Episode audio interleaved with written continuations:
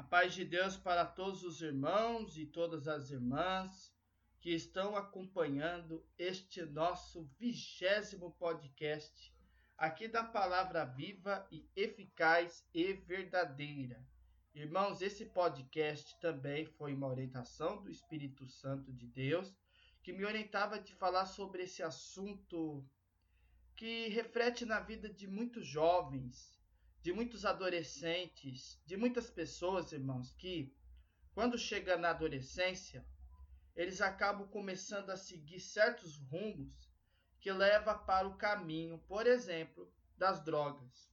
Irmãos, as drogas, irmãos, é uma realidade muito grave no nosso país aqui chamada Brasil. Irmãos, eu falo para vocês, irmãos, que as drogas são um grande perigo na vida dos jovens. Irmãos, quantas pessoas que você vê em noticiários que morrem por overdose de drogas todos os dias na vida? Quantas pessoas que ficam presas? Quantas pessoas que ficam internadas em casas, irmãos, de recuperação, irmãos? Glórias a Deus.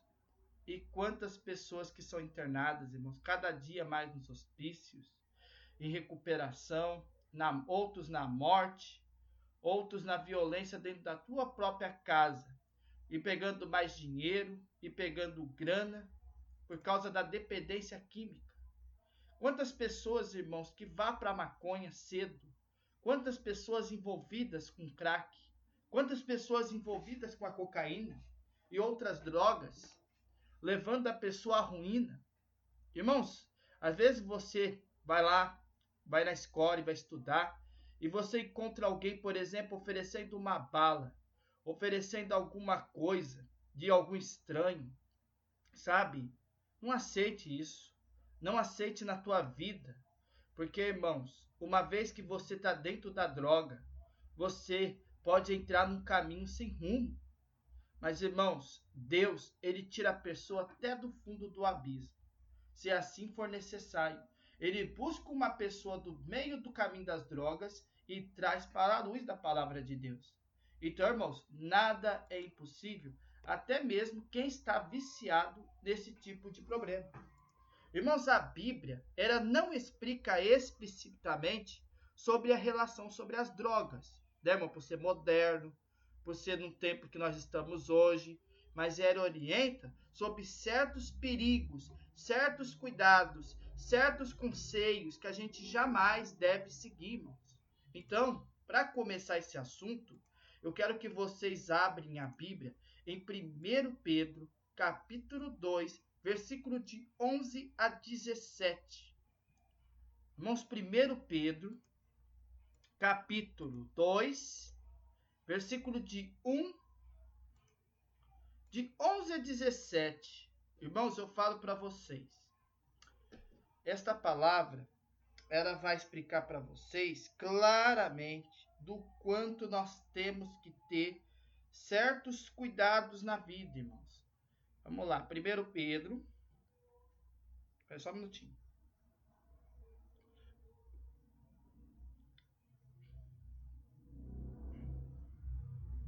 Sabe, irmãos? Lá em 1 Pedro, capítulo 2, está vendo aqui o assunto certo do nosso podcast, 11 a 17, ela fala dos deveres do povo de Deus. Então prestem muita atenção do quanto é importante de nós estarmos sendo orientados na palavra de Deus. Então nós vamos ler do capítulo 2, a partir do verso 11 a 17, que este é a, a palavra central desse podcast. Vamos lá fazer a leitura com a ajuda e a guia de Deus. Deixa eu só colocar aqui um tema. Tá bom esse tema aqui. Queridos amigos, lembrem que vocês são estrangeiros de passagem por este mundo. Peço, portanto, que evitem as paixões carnais que estão sempre em guerra contra a alma. A conduta de vocês entre os pagãos deve ser boa, para que quando eles acusarem de criminosos, tenham de reconhecer que vocês praticam boas ações e assim louvem a Deus no dia da sua vinda. Por causa do Senhor, sejam obedientes a toda autoridade humana, ao imperador que é a mais alta autoridade, e aos governadores que são escolhidos por ele para castigar os criminosos e elogiar os que fazem o bem. Pois Deus quer que vocês façam o bem, para que os ignorantes e tolos não tenham nada que dizer contra vocês. Vivam como pessoas livres. Não usem a liberdade para encobrir o mal, mas vivam como escravos de Deus. Respeitem todas as pessoas. Amem os seus irmãos na fé. Temam a Deus e respeitem o imperador.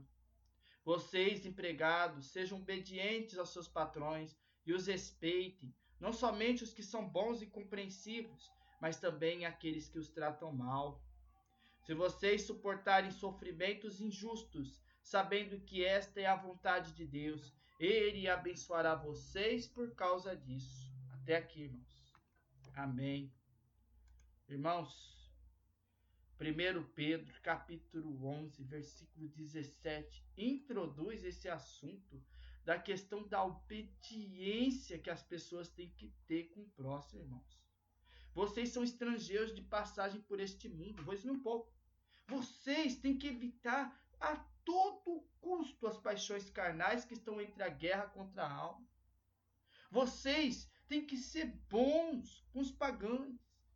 Sabe? Vocês, quando eles se acusarem de vocês de criminosos, vocês têm que reconhecer que vocês praticam boas ações. Eles têm que reconhecer e louvar o Senhor até o dia da tua vinda. Entendem? Olha só como que é maravilhoso entender isso. Outra coisa, por causa do Senhor, vocês têm que ser obedientes a toda autoridade humana. A própria autoridade humana, você também tem que ser obediente.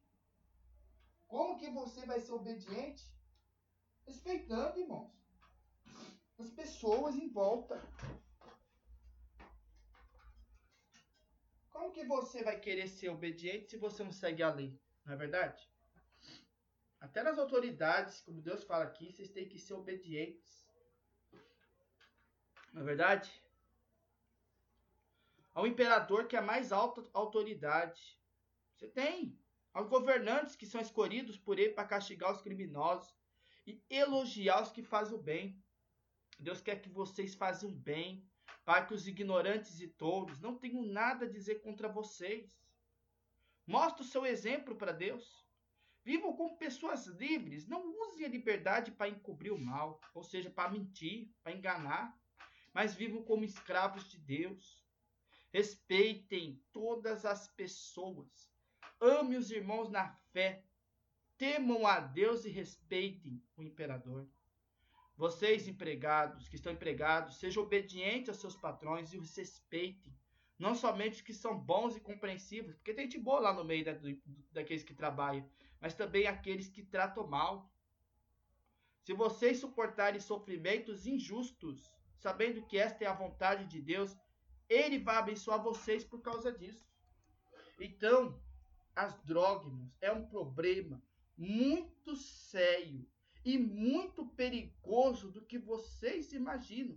A própria palavra de Deus está aconselhando vocês a serem obedientes até com as autoridades a você ser obediente até com as pessoas próximas. Então, o primeiro item desse assunto das drogas é o perigo bem perto de nós. Vamos ver aqui como está escrito aqui no artigo para vocês entenderem. Os traficantes de drogas estão mais perto do que a gente imagina, né, irmãos?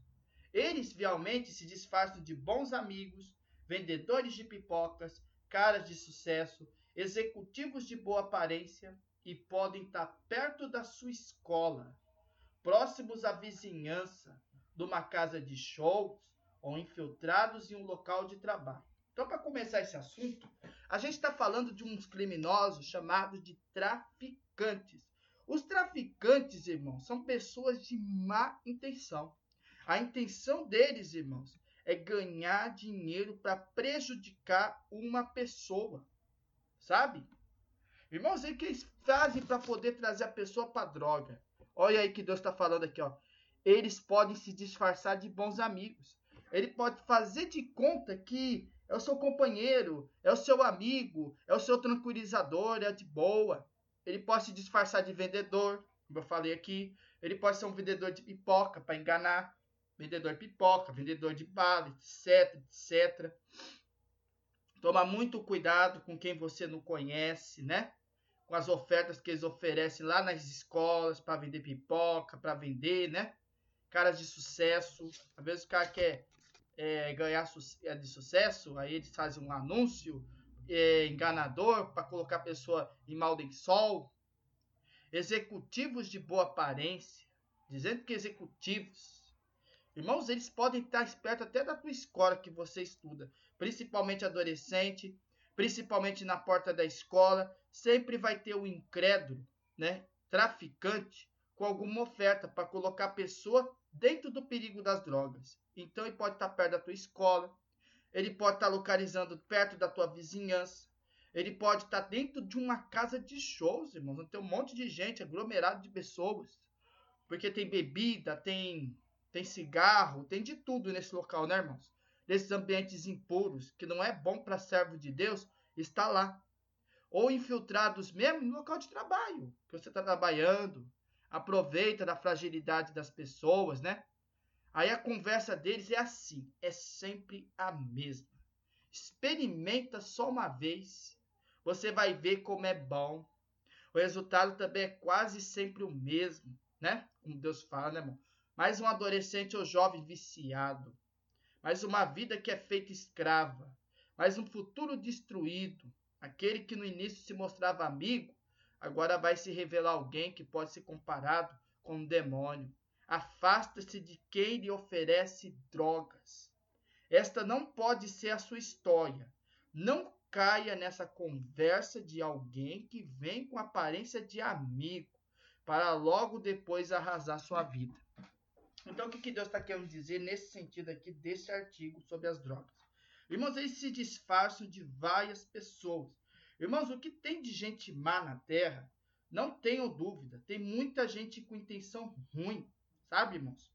Realmente intenção de fazer maldade na vida dos outros, né? Geralmente os traficantes, eles não são viciados em si como drogados, né, irmãos?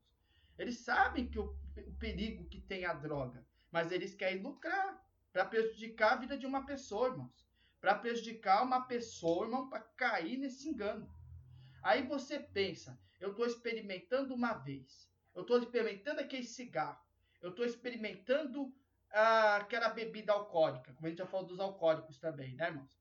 A pessoa está experimentando lá maconha, tá de boa, tá tranquilo. Aí vai sentir aquele prazer, vai sentir aquela tranquilidade, e depois vai, vai viciando, vai viciando. Aí vai querer mais, aí vai começando a vender suas coisas da tua casa, vai começar se contaminando cada vez mais, que a droga vicia, irmãos. Aí você vai, vai entrando naquela parte terrível, né, irmão? Daquela consequência que a droga dá. Daqui a pouco a, a droga muda, vai para cocaína, vai para o crack, né, irmãos? Acaba com a tua vida. Irmãos, tem três caminhos que a droga leva. Ou ela vai louca para o manicômio, ou ela vai lá e é internada na casa de, de, de pessoas que precisam de recuperação, não é verdade? Ou a pessoa é morta, vai para o cemitério, vai para o túmulo, por causa da overdose de drogas que ela provoca, ou uma terceira e pior, ou a pessoa, são três caminhos, irmãos. Ou a pessoa vai preso para cadeia, ou ela vai para cadeia e vai preso como criminoso. Vocês entendem? Três caminhos que a droga traz na vida da pessoa. E a conversa desses incrédulos é uma só. Vai lá e experimenta. Só uma vez na vida. Você vai ver como que isso é bom. Irmãos, jamais segue conselho de ímpio. Está escrito lá em Salmos capítulo 1 que bem-aventurado o varão que não anda segundo o conselho dos ímpios, nem se detém no caminho dos pecadores e nem se assenta na roda dos escarnecedores. Jamais caia nessa conversa fiada dessas pessoas que estão oferecendo drogas para prejudicar você. Jamais segue com sede ímpio. O ímpio tem intenção de prejudicar você. O que, que vai acontecer com você se você se viciar na droga? Hein? Como que você vai sair desse abismo? Né, irmãos? Então jamais caia na conversa de alguém que quer estragar seu futuro, que quer estragar tua salvação, que quer colocar você no lamaçal do pecado para te contaminar por causa da droga. Irmãos, a gente tem um local lá em São Paulo chamado, por exemplo, sabe, irmãos, eu vejo esses vídeos do irmão pregando lá naquele local chamado Cracorândia. Quantas pessoas, irmãos, doentes por causa da droga? Quantas pessoas, irmãos, todo dia, do meio dos traficantes de droga, comprando droga, irmão? Porque tá viciado. Porque não consegue largar, irmãos. Aleluia, teu santo nome, sabe? Quando a gente vê aquele irmão pregar naquele local, sabe, irmãos? Ele vai pregando. Tem gente realmente, irmão, que pede, que quer sair daquele mundo, né? Outros não estão nem aí, outros querem continuar na droga? Na violência, no engano. Então vão caindo, vão escorregando. Então, irmãos, o perigo, como diz Deus, ele está bem mais perto de nós. Você tem que saber falar não. Na hora que tem que ser falado não. Não aceite coisa de estranho. Não aceite oferta. Glória ao teu santo nome. Não se detém no caminho dos pecadores. Não se assenta na roda dos esclarecedores. Afaste-se daquele que quer te prejudicar.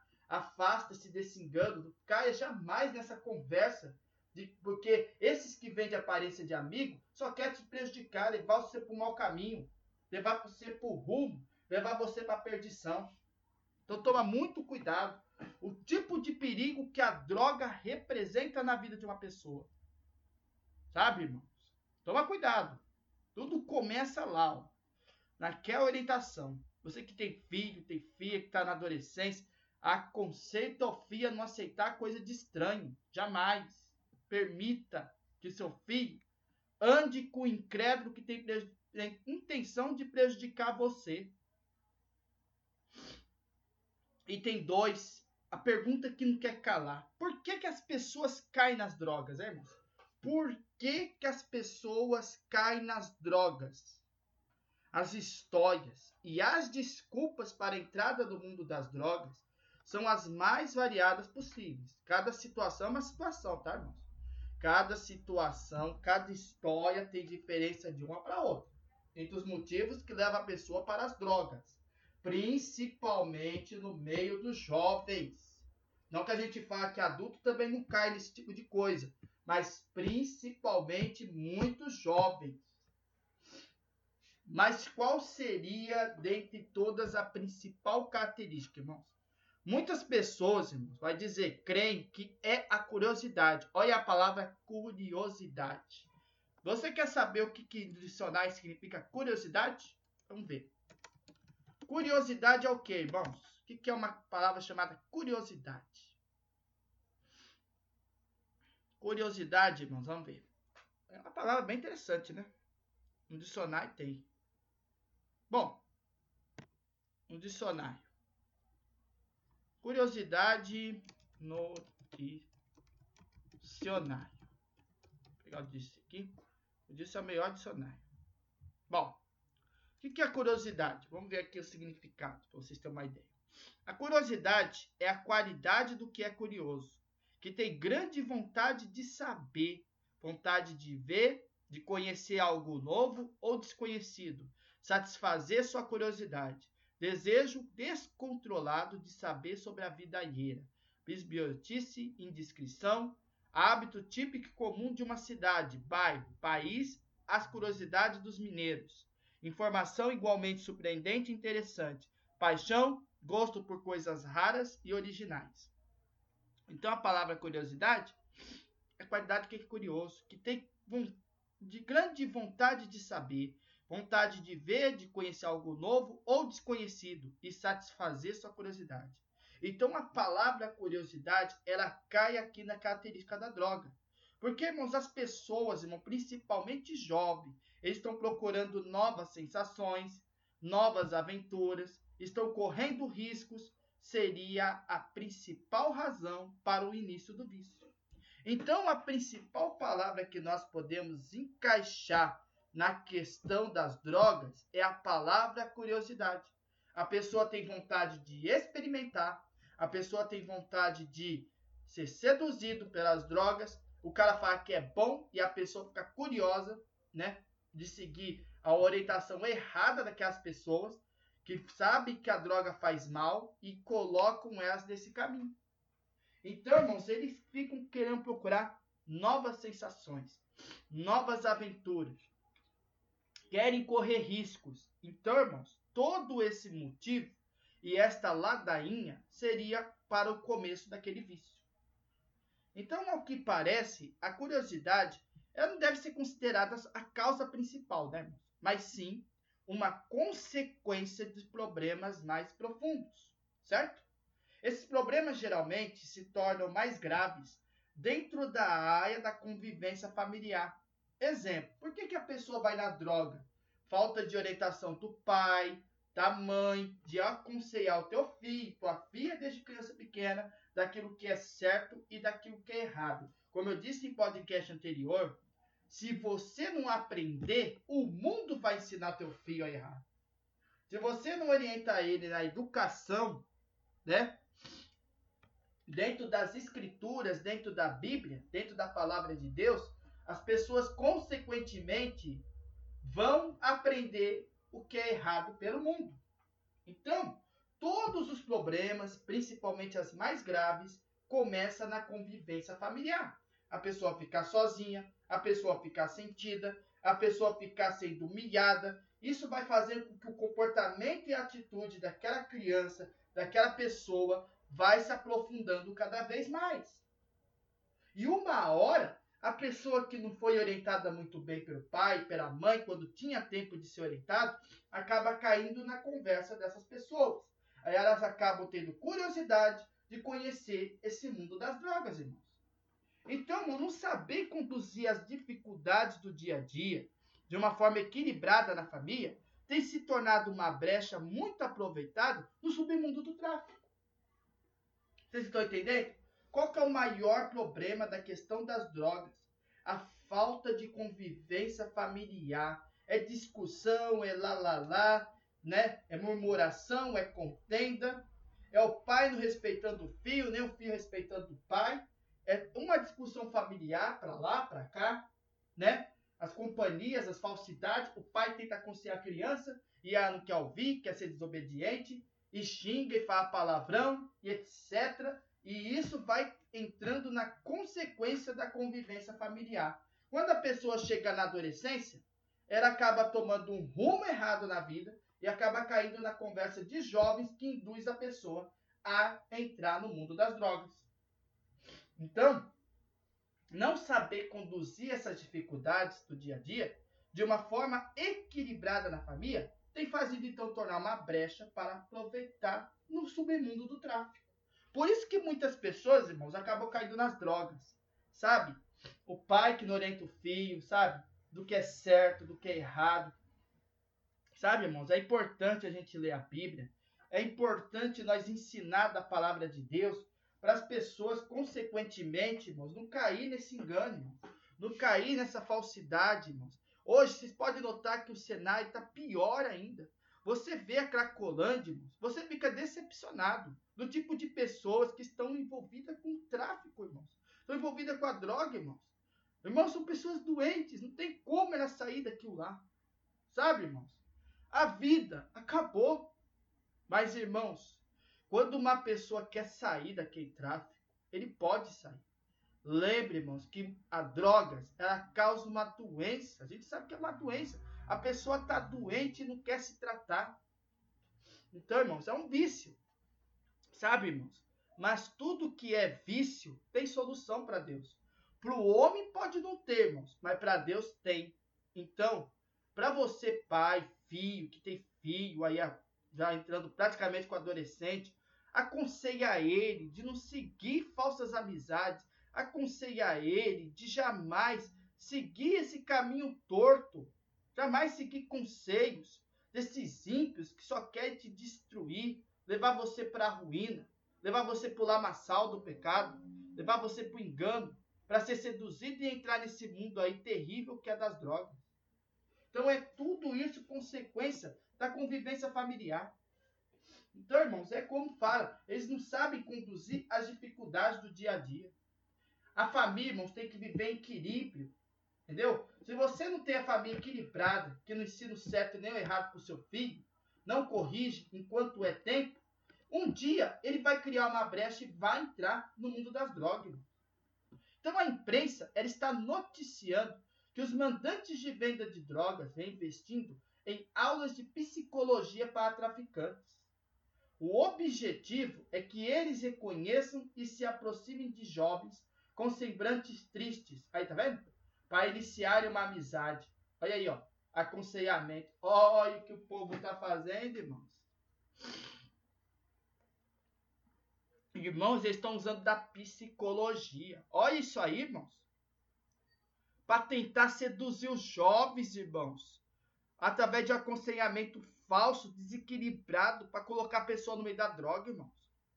Apresentar, reconhecer, colocar eles em semblantes tristes. Eles estão em tristes por causa da família. Mas eles se aproximam e falam. Ó, oh, experimenta isso aqui. Você vai se sentir bem. Experimenta aquilo lá. Você vai se sentir bem. Mas é óbvio que eles vão manipular a situação. Sugerindo que o meu remédio contra a chateação do lar é usar droga. Uma convivência familiar saudável, irmãos, é importantíssima para prevenirmos o início dos entorpecentes. Sabe, irmãos? Para você evitar de viver com a droga, basta você ser unido com seu pai, com sua mãe, com as pessoas do seu meio, da família. Sabe, irmãos? O bom aconselhamento da família, uma boa convivência familiar vai ser importante para você ficar livre de qualquer vício de entorpecentes, irmãos. Então o segredo está na família. Não tem outra forma. Não tem outra forma específica. Uma das formas de você evitar estar no vício da droga é você viver em união com a tua família. Não tem outra forma. Glórias a Deus, porque através do conceito da pai, da mãe, dos seus familiares próximos, você vai saber o que é certo e errado.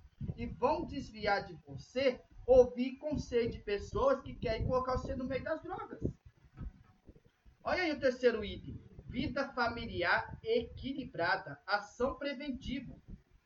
O livro, irmãos, Drogas, Como Evitar, de Eirene Brasil, que é corpo de psicólogos e psiquiatras cristãos da edição de Mato, ela varia a seguinte causa. Vamos lá, vamos ver o que ela fala aqui. Todos os estudos a longo prazo, até hoje concluídos, nos levam na mesma situação. Em crianças emocionalmente sadias e satisfeitas, o risco futuro de se tornar um viciado é menor. É verdade, né? Em contrapartida, Crianças potencialmente suscetíveis ao vício já cedo emitem sinais de alerta. Sobre esses acontecimentos é que se constrói a prevenção. O problema é que não se sabe exatamente como se origina a dependência e quais são as suas causas. Em compensação, sabemos que existem vários fatores de proteção que fortalecem as crianças e os jovens contra o vício essa prevenção não é 100% segura, vale dizer isso, né, irmão? Mas certamente reduzirá substancialmente o risco da dependência de drogas. Hoje podemos afirmar com segurança que crianças com vida emocional equilibrada e convicções fortes têm maiores chances de mais tarde não se tornarem viciadas, certo? Então, se ele tem convívio com a familiar, com a mãe, com o pai, né, como essa psicóloga falou, Irmãos, tem como a pessoa evitar de estar envolvida com vício. É claro que a prevenção não é 100% segura, certo? Mas ela vai reduzir o risco da dependência de drogas, certo? Glórias a Deus.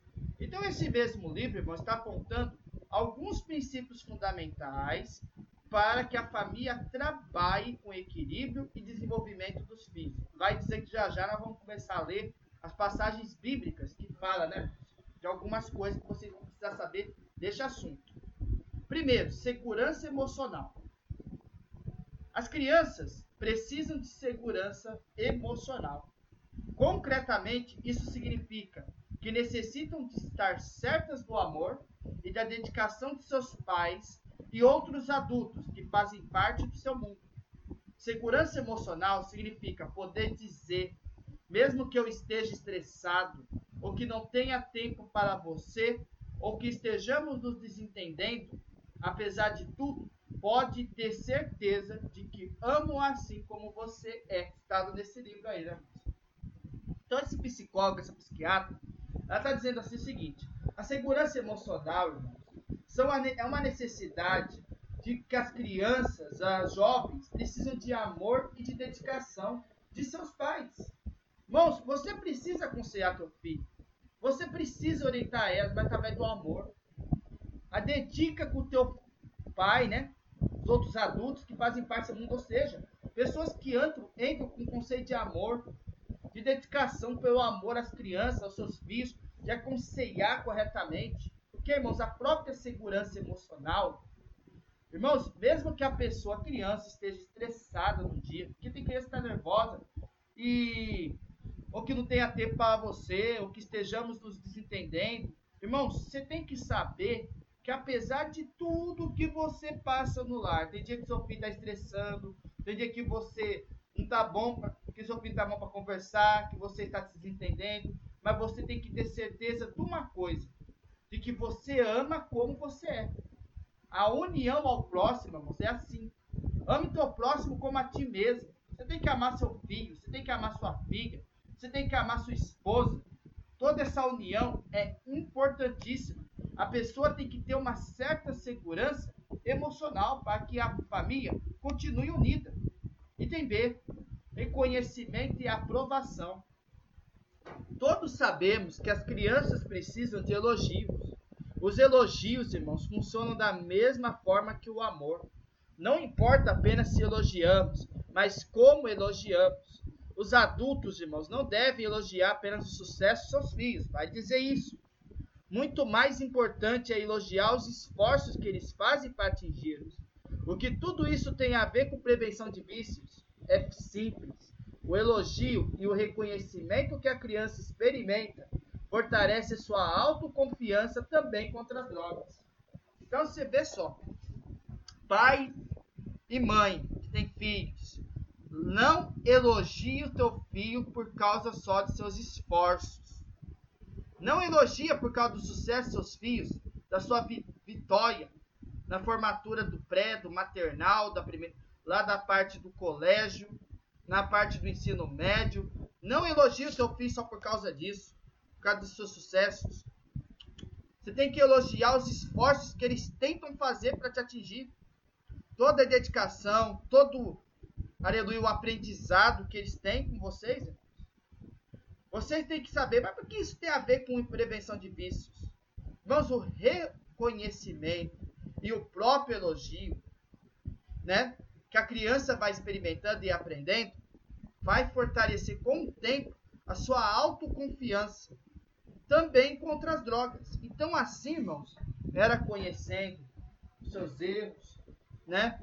E você tendo o reconhecimento que seu filho se dedica por você, o elogio que você dá, mesmo que a pessoa não tenha sucesso, mas os esforços que ela tenta para melhor te atingir.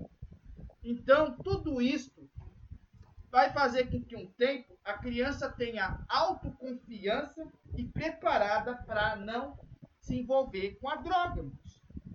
Terceiro item: coerência entre palavra e atitude os pais são os exemplos mais importantes, certo?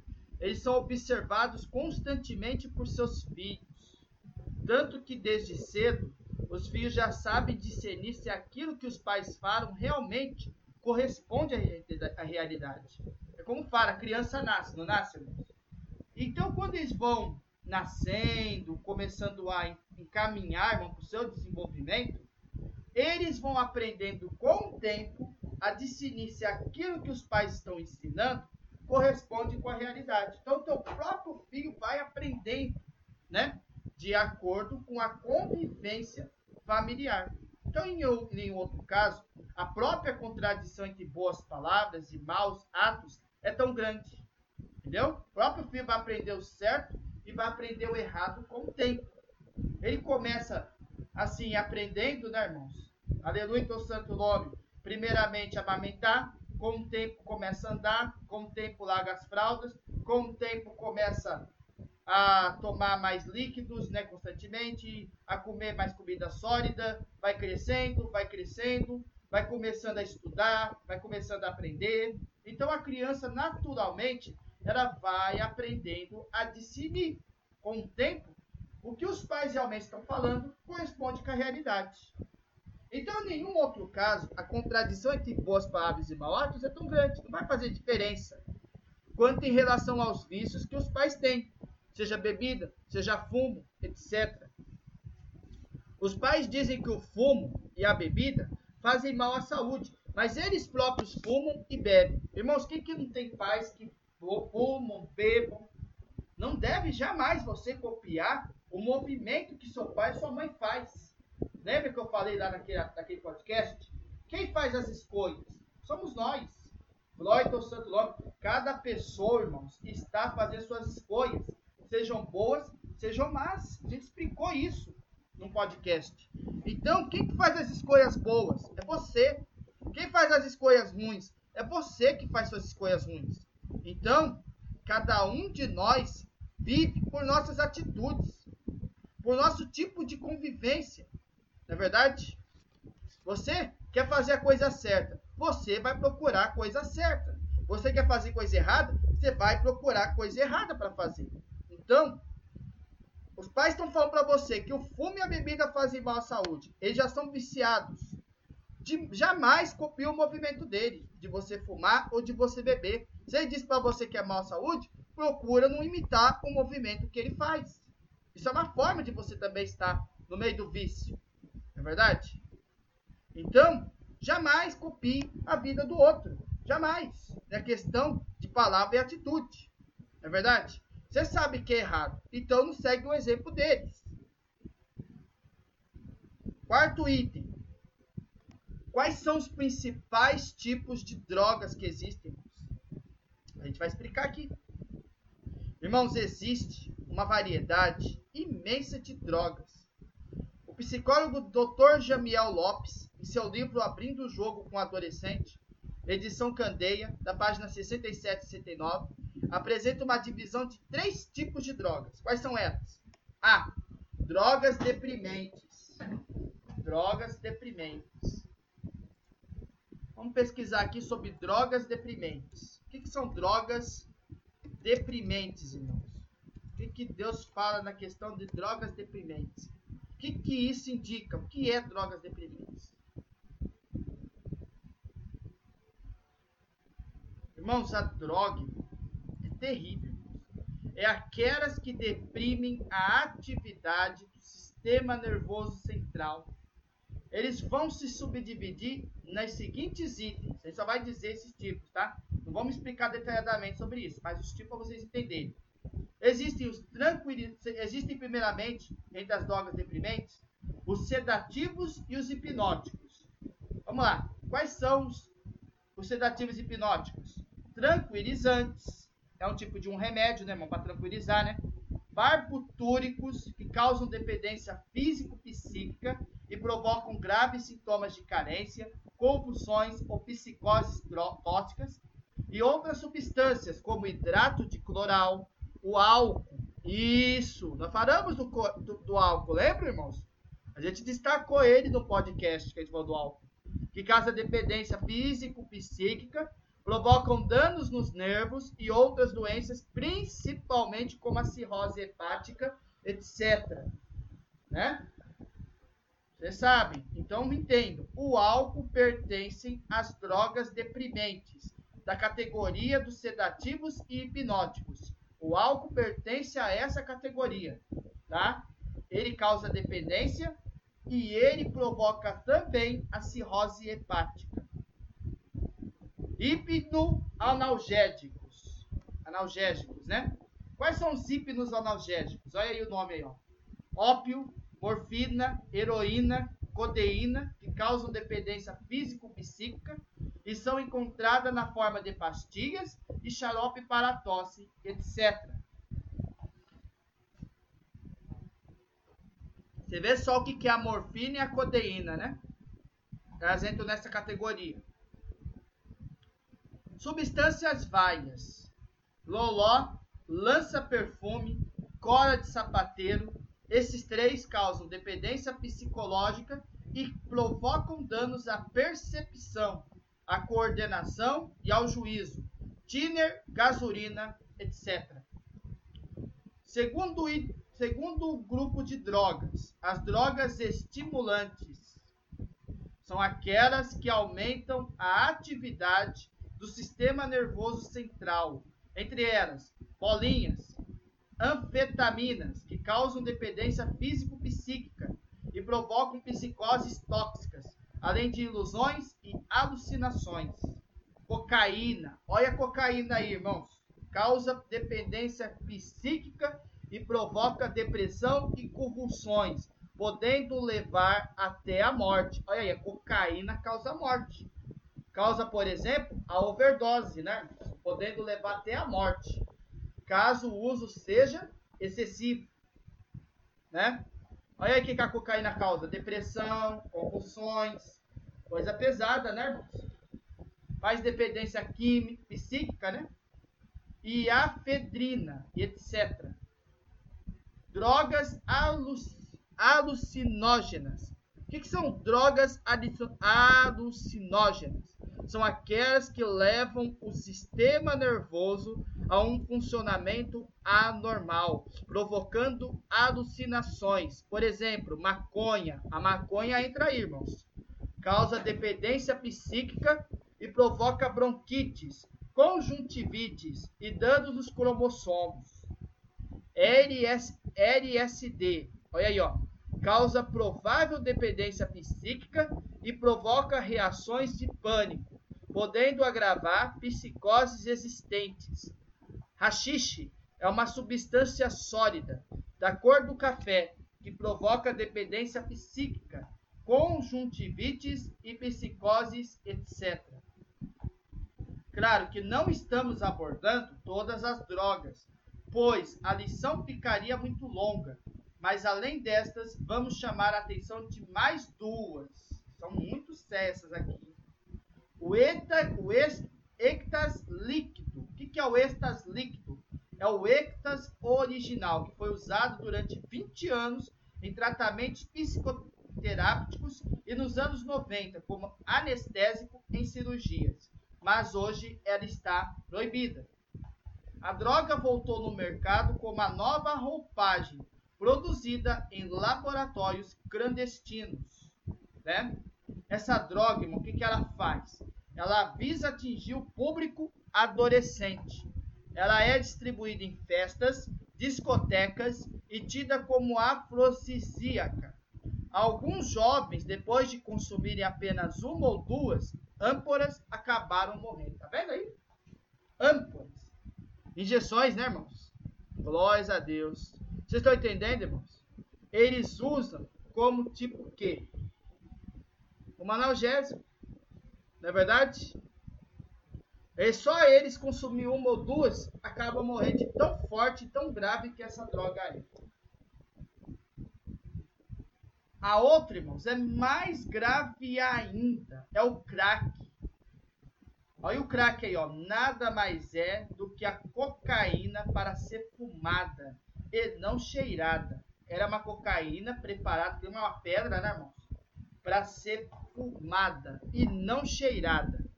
Quando a pessoa, uma pessoa fuma crack, ela vai sentir excitada, forte e poderosa. Em segundos, a euforia passa e ela fuma de novo e de novo. Quando o efeito vai embora, sabe o que ela provoca? Ela provoca uma terrível angústia seguida de depressão Para sair deste estado, a pessoa fuma novamente, tornando-se assim dependente. A droga tem consequências trágicas para a vida do viciado. Essa droga é gravíssima. Ela vai direto nos pulmões, essa droga, queimando suas paredes, para o coração e cérebro. Ela pode provocar derrame cerebral e atraque cardíaco, às vezes fatais. Olha como que o crack é perigoso, irmãos. Você vê só? Olha como que isso é grave.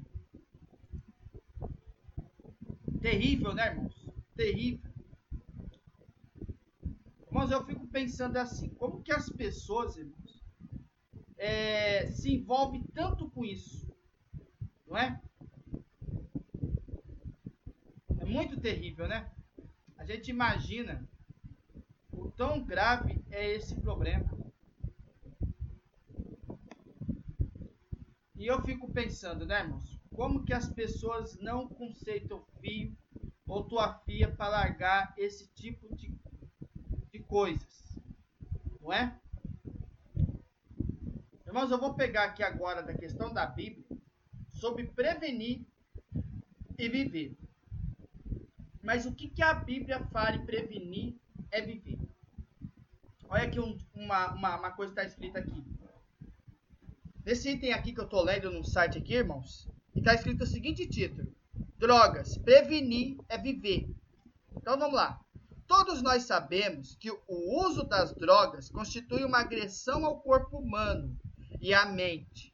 Através desse guia rápido, você poderá conhecer os verdadeiros riscos e efeitos causados pelo uso dessas substâncias. Todos nós sabemos que o uso de drogas constitui uma agressão ao corpo humano e à mente. Através desse guia rápido, você poderá conhecer os verdadeiros riscos e efeitos causados pelo uso dessas substâncias. Risco orgânico. O que é o risco orgânico? O álcool é a droga cujo uso crônico leva ao maior risco.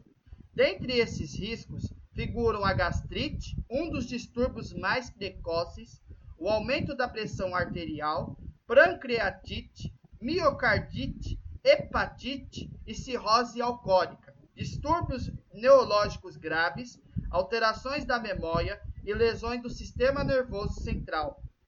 O uso contínuo da cocaína acarreta após um período relativamente curto, da ordem de meses ou mesmo semanas, problemas como emagrecimento profundo, debilitação geral do organismo, insônia, lesão grave da mucosa na, nasal pelo efeito vasoconstritor da droga e maior suscessibilidade e convulsões. O tabaco também pode levar mais rapidamente que o álcool. Olha aí, o tabaco é de cigarro, viu, irmãos? Porém, mais lentamente que a cocaína. Há problemas tais como distúrbios brônquicos mais precoces, aumento da probabilidade de câncer pulmonar e infarto do miocárdio, o uso da maconha causa, sobretudo, prejuízo da memória para acontecimentos recentes e alterações hormonais reversíveis, queda dos níveis de testosterona e diminuição da taxa de espermatozoides.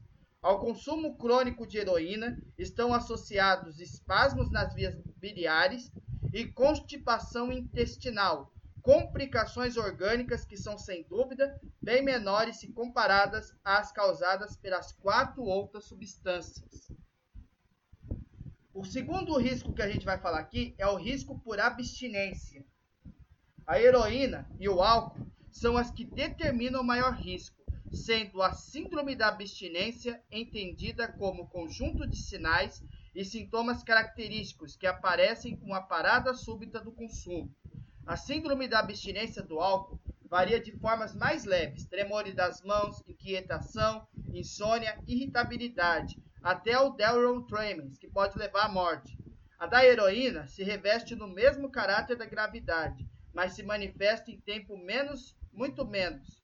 Após semanas de uso contínuo, a parada brusca da droga pode levar a graves distúrbios gastrointestinais. Olha que a droga causa, moça, a pessoa para um pouco cólicas intensas, diarreia, vômitos, desidratação, perda de peso, irritabilidade e mal-estar generalizado. A síndrome da, abstinência do tabaco tem uma variação individual muito grande. Há pessoas que fumaram diariamente dois a três maços de cigarros por vários anos e que pararam de fazê-lo sem problemas maiores que um forte desejo de fumar. Outros que fumaram da mesma forma ou eventualmente até em menor quantidade por um tempo menor, sentiram ao parar irritabilidade, ansiedade, inquietação, dificuldade de concentração, dor de cabeça, insônia e aumento de apetite. Em relação à cocaína, a parada abrupta pode provocar muito sono, cansaço, aumento de apetite e depressão. A interrupção do uso da maconha pode provocar em algumas pessoas manifestações de ansiedade, irritabilidade, diminuição do apetite e insônia. Agora vem a pior: o risco por overdose. Uma dimensão muito importante quando se discute o uso das drogas é o problema da overdose, entendendo esta como situações onde o uso agudo produziu consequências graves, requerendo cuidados médicos e não raro levando à morte. Então esse risco vai dar overdose, esse leva à morte. Sob esse aspecto, o risco é tão é grande tanto para a heroína como para a cocaína. Ambas desencadeiam alterações profundas do sistema nervoso central que podem matar por queda respiratória, heroína, convulsões, crises de hipertensão, hemorragia cerebral, ataque cardíaco que é a cocaína. Tais casos são cada vez mais frequentes nas unidades de terapia intensiva. A overdose do, do álcool seria o coma alcoólico, mas diante do número de pessoas que bebem, essa probabilidade é bem menor, exceto quando o álcool é associado a outras drogas. Foram relatados casos de overdose pela maconha, onde o dependente apresentou vários dias de alucinações, uma ingestão de uma grande quantidade de treta hidrocannabinol, que é THC, o princípio alucinógeno da maconha, como tabaco, o risco de overdose é praticamente nulo. Isso é claro, levando em conta a forma pelo qual ele é utilizado. Sabe-se que a ingestão oral de um maço de cigarros poderia ser fatal. Risco social. A incapacitação social, considerada por muitos a consequência mais grave do uso de drogas, reflete as dificuldades no relacionamento interpessoal, afetando as relações afetivas e profissionais. A incapacitação social constitui decorrência de alterações psicológicas causadas pela droga, bem como a própria dependência, o qual a droga leva, Vale lembrar que o conceito da dependência senso ampla não se refere à síndrome de abstinência, característica da dependência física, mas ao quanto a droga penetra na vida da pessoa. Passa a droga a ser maior valor, a prioridade primeira. Outros interesses e atividades que antes eram considerados importantes para o indivíduo perdem seu lugar para a droga. A inserção social de uma pessoa para quem o uso de droga assume tal importância, fica obviamente prejudicada. Risco de AIDS. Olha aí, risco de AIDS. A transmissão de AIDS por via sanguínea torna os usuários de heroína e cocaína o grupo de alto risco para essa doença. A prática de compartilhar seringas faz parte para muitos do próprio ritual associado a essas duas drogas. Além desse aspecto, no momento da infecção, a preocupação com contágio desaparece. O medo de ser pragado pela polícia com uma seringa no bolso é ainda um dos fatores alegados pelos dependentes para não usar o material descartável. Mas, ao lado do risco da AIDS e hepatite, existe também na administração de drogas injetáveis a possibilidade de transmissão de inúmeros outros processos infecciosos, endocardite, septicemia, abscessos pulmonares, cerebrais e subcutâneos, emborias por corpos estranhos, bem como lesões neurológicas e musculoesqueléticas devidas às impurezas que o preparado pode conter. Tranquilizantes, o terror do sistema nervoso. Pessoal, estou lendo aqui para vocês entenderem. A dependência pode ser psíquica ou física. A abstinência induz a sérios e perigosos sintomas quando a droga é suspensa. As drogas foram classificadas quanto a seus efeitos sobre o sistema nervoso central, de acordo com a manifestação obtida, podendo por essa razão estar enquadradas em uma das três seguintes modalidades. Então, vamos ler um pouquinho aqui. Drogas deprimentes são as que induzem menor atividade do sistema nervoso central. Estas podem ser subdivididas em grupos, tais como a. Sedativos hipnóticos, que englobam os barbitúricos, tranquilizantes menores e outras substâncias, como álcool, hidrato de cloral e paridéido. O indivíduo que faz uso dos é, barbitúricos pode apresentar graus diferentes de depressão no sistema nervoso central, que vão desde a mais leve, discreto relaxamento em virtude da diminuição da ansiedade, passando por fases de dificuldades de precisar o tempo e o espaço, peramnésia, sono profundo, queda de respiração, coma, acentuada queda de pressão arterial e finalmente a morte. Todas essas etapas dependem da dose utilizada. B. Hipnoanalgésicos, opiáceas, ópio, morfina, heroína, codeína e outras substâncias como demeral, e metadona, os que apresentam importância do ponto de vista toxicológico são os, os fenafrênicos que induzirem a dependência. Deste grupo, os mais importantes substâncias são a morfina e a codeína, que devem ser usados por indicação médica e controlada.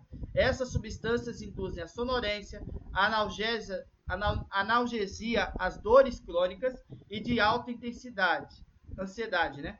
Como efeito por abstinência do opiáceo, temos rinorreia, midiace, bocejo, respiração cutânea aumentada, tremores musculares, intranquilidade, insônia, aumento de frequência respiratória, aumento da pressão arterial, câimbras, que é muito dolorosa, lacrimejamento, náuseas, vômito e diarreia, que se tornam a maior parte final e quando ocorrem, dada a violenta desidratação induzida no dependente, vão levá-lo à morte. Substâncias várias: tiner, gasolina, clorofórmio, tricoloetireno, que é lança-perfume, né? Tricloroetireno, que é o lança-perfume, éter e outros. O clorofórmio e o tricoloetireno, e mesmo o triner, permite o aparecimento de problemas cardíacos, via de regra formal, mortal, né? Não havendo esse tipo de desenlace pelo usuário, lesões hepáticas são comuns, fazendo com que o uso desta traga mesmo após não serem mais usados, comprometimentos que podem ser até mortais. O crack, a cocaína com outra roupa. O crack é obtido a partir do cloridrato de cocaína, usando-se de uma substância básica, a amônia e o carbonato de sódio e água. Há um aquecimento e o resultado é um produto cristalino de cocaína básica, parecendo areia fina. O estudo feito recentemente pelo Dr. James Insard da Universidade de Delaware nos Estados Unidos, mostrou alguns dados interessantes. Entre 308 delinquentes juvenis usuários de drogas na cidade de Miami, 95% confessaram ter usado crack pelo menos uma vez e 87% em bases regulares. É interessante observar que 100% deles se declararam também usuários de maconha regularmente. O crack leva os usuários a uma sensação de compulsão e desespero. Em minutos, o AID, que é o estímulo, é seguido por uma queda de pressão, que pode levar o usuário a uma compulsão por uma nova dose. Além do, do sensacionalismo de alguns setores da mídia fazer sobre os efeitos das drogas, a gravidade do problema existe. Basta dizer que as reações agudas e tóxicas ao produto, em determinado período no hospital da área de Miami, foi superior à própria cocaína. 196 emergências para o crack contra 144 da cocaína. Efeitos durante a gravidez. Sobre isto, há a possibilidade do efeito da própria droga sobre o feto. Olha que grave isso aqui, irmãos. Quando era usada pela mãe no período da gestação, sendo que alguma delas tem efeito potencial no crescimento do feto, no seu comportamento pós-natal ou mesmo seu desempenho mental, quando a exposição ocorre nos últimos estágios do crescimento. Mesmo após o parto, drogas ingeridas pela mãe podem ganhar o organismo do recém-nascido através do leite materno. Prevenir é viver. A recuperação de um toxicomano é sempre difícil. O ex-viciado volta às drogas para fugir dos mesmos problemas familiares e sociais que se repetem depois de sua recuperação.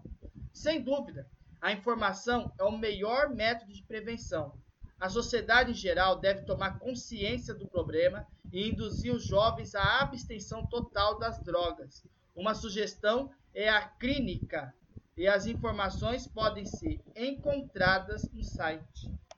Você vê só? Como que é grave isso, irmãos? Meu Deus do céu.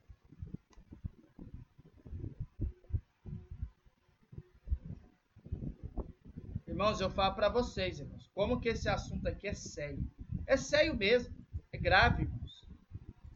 Antes da gente entrar na questão da Bíblia, nós vamos ler mais um artigo aqui, que é como falar para crianças sobre as drogas. As drogas são, estão inseridas em todos os ambientes, escola pública, escola particular, cursos extracurriculares, academias e clubes, que são locais onde nossos filhos frequentam ou muito em breve frequentarão. Por isso é preciso saber como falar com as crianças sobre esse assunto, diz a doutora Thaís Souza, que é psicóloga. As drogas estão inseridas em todos os ambientes: escola pública, escola particular, cursos, cursos extracurriculares, academias, clubes, que são locais onde nossos jovens, onde nossos filhos, né, frequentam ou muito em breve frequentarão. No entanto, é difícil falar sobre um assunto que a criança não entrou em contato ainda, né? ou não conhece na realidade dela. Para isso, o ideal é que os pais insiram na conversa elementos que sejam próximos da realidade da criança para que ela entenda o recado. No caso de falar sobre drogas, os pais podem começar a conversa falando sobre o quanto faz mal o uso de substâncias químicas que ela conheça por já ter visto, como o uso do cigarro e da bebida alcoólica. Né, irmão? Lembra quem estava falando, irmãos? Que são drogas lícitas. E produtos de uso diário, como remédios, produtos de limpeza e outras substâncias que não devem ser ingeridas. Assim será mais fácil da criança entender o que você está querendo dizer com as drogas. Depois de dar essa introdução, você pode falar que além destas drogas que ela conhece, há outros tipos que ela não conhece e que também fazem muito mal. Se a criança está entrando para a escola, ou se já está na escola, é mais fundamental ainda que os pais tenham esta conversa com a criança, porque hoje em dia nas escolas as crianças têm feito uso de outros tipos de substâncias, mas até do, mais até do que a maconha e a cocaína que são bem mais simples, como acetona, esmalte, éter e até mesmo corretor branquinho, que é chamado, sabe o que, irmão? Corretivo, né? Que está no próprio estojo das crianças. Portanto, o seu filho deve ser orientado a não imitar alguns comportamentos que amigos da escola ou do condomínio ou do bairro poderão ter de ficar cheirando por um longo tempo estas substâncias explicando o motivo disto não poder ser feito, desde dores muito fortes de cabeça, vômitos, confusão mental, perda do autocontrole, surtos, falta de coordenação motora, até o coma e a morte. Os pais devem ter cuidado muito especial com o exemplo deles mesmos, por pode ser que não usem as drogas ilícitas, como a cocaína, o crack, a maconha, mas podem ser que fumem, que cheguem em casa estafados e peguem uma cervejinha para relaxar, ou que tomem um remedinho para dormir e ficarem mais tranquilos, e até mesmo há muitas mães fazendo uma responsa fazendo uso de afetaminas para emagrecerem, e suas vias acabam sendo estimuladas ao uso também. Os pais têm uma responsabilidade, por exemplo, que dão os filhos. Dificilmente uma criança seguirá o conceito pai ou da mãe, se vem o pai e a mãe fazendo aquilo que orientaram aos filhos não fazerem. É importante lembrar uma coisa: a orientação não é suficiente para evitar esse envolvimento. Uma boa convivência familiar, falamos agora há pouco, amizade com os filhos, tempo juntos e muita conversa aumentará as chances das escolhas futuras saudáveis. Você vê só como que é importante, irmãos, a convivência familiar. E claro, se a criança está aprendendo ainda algumas coisas, você deve instruir elas daquilo que é certo e daquilo que é errado. Certo? E quando ela entrar na escola, você vai explicando um pouco mais de algumas outras questões. Então, com o tempo, você vai explicando para o seu filho detalhadamente sobre a questão da droga. Glória a teu santo nome, Senhor. Irmãos, agora nós vamos entrar em si na palavra, né? No próximo item, que é a Bíblia e os vícios. Olha aí, ó. Prestem muita atenção no que a gente vai falar agora na orientação da palavra de Deus. Nesse quinto item. Claro que não poderia faltar a palavra de Deus, né, irmãos? Então, a Bíblia e os vícios. Embora a Bíblia não mencione toda esta variada quantidade de drogas que acabamos de examinar, ela diz algumas coisas contra o excesso de bebida e estabelece certos princípios que podem aplicar à questão do vício. Então a Bíblia, irmãos, ela não vai dizer exatamente em si sobre as drogas, tá? Mas ela vai estabelecer alguns critérios, alguns princípios contra o excesso da bebida e contra a questão de alguns princípios que podem aplicar a questão do vício em si. O psicólogo Dr. Gary Collins, em seu livro Aconselhamento Cristão, edição Vida Nova, página 332, menciona algum desses princípios. Então vamos começar a ver os princípios principais das escrituras que Deus vai falar agora na questão sobre os vícios. Então vamos ler com atenção. São é, cinco itens e é importantíssima vocês entenderem. Primeiro item: não transgrida a lei, tá? Não transgrida a lei. A Bíblia ela nos dá instruções para nós sermos cidadãos cumpridores da lei ou seja, da palavra de Deus, né, irmãos? Aonde que está escrito isso? Romanos capítulo 13, versículos de 1 a 5, para começar. Capítulo 13, versículo de 1 a 5. Olha o que, que Deus fala no comecinho.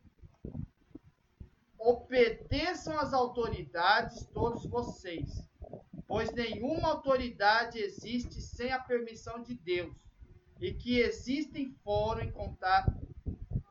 Ai, deixa eu entender minha. Um Ah, certo. Vou dar pausa aqui. Bom, então vamos continuar aqui. É... Então, na palavra de Deus, falar aqui direitinho aqui na questão do, do não transgredir a lei, né? Falar aqui nos primeiros versos do Romanos capítulo 13, versículo de 1 a 5. Primeiro, Obedeçam às autoridades, todos vocês, pois nenhuma autoridade existe sem a permissão de Deus, e as que existem foram colocadas nos seus lugares por ele. Assim, quem se revolta contra as autoridades está se revoltando contra o que Deus ordenou, e os que agem deste modo serão condenados. Somente os que fazem o mal devem ter medo dos governantes, e não os que fazem o bem. Se você não quiser ter medo das autoridades, então faça o que é bom, e eras o elogiarão. Porque as autoridades estão a serviço de Deus, para o bem de você. Mas se você faz o mal, então tenha medo, pois as autoridades de fato têm poder para castigar. Elas estão a serviço de Deus e trazem o castigo dele sobre os que fazem o mal.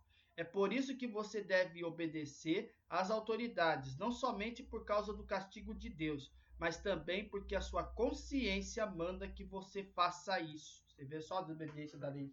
Não pode transgredir na lei, não pode.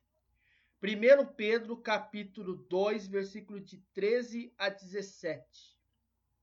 A gente leu agora há pouco, né? A gente leu agora há pouco no, no 1 Pedro, capítulo 2, versículo de 13 a 17. Por causa do Senhor, sejam obedientes a toda autoridade humana, ao imperador que é mais alta autoridade, e aos governadores que são escolhidos por ele para castigar os criminosos e elogiar os que fazem o bem.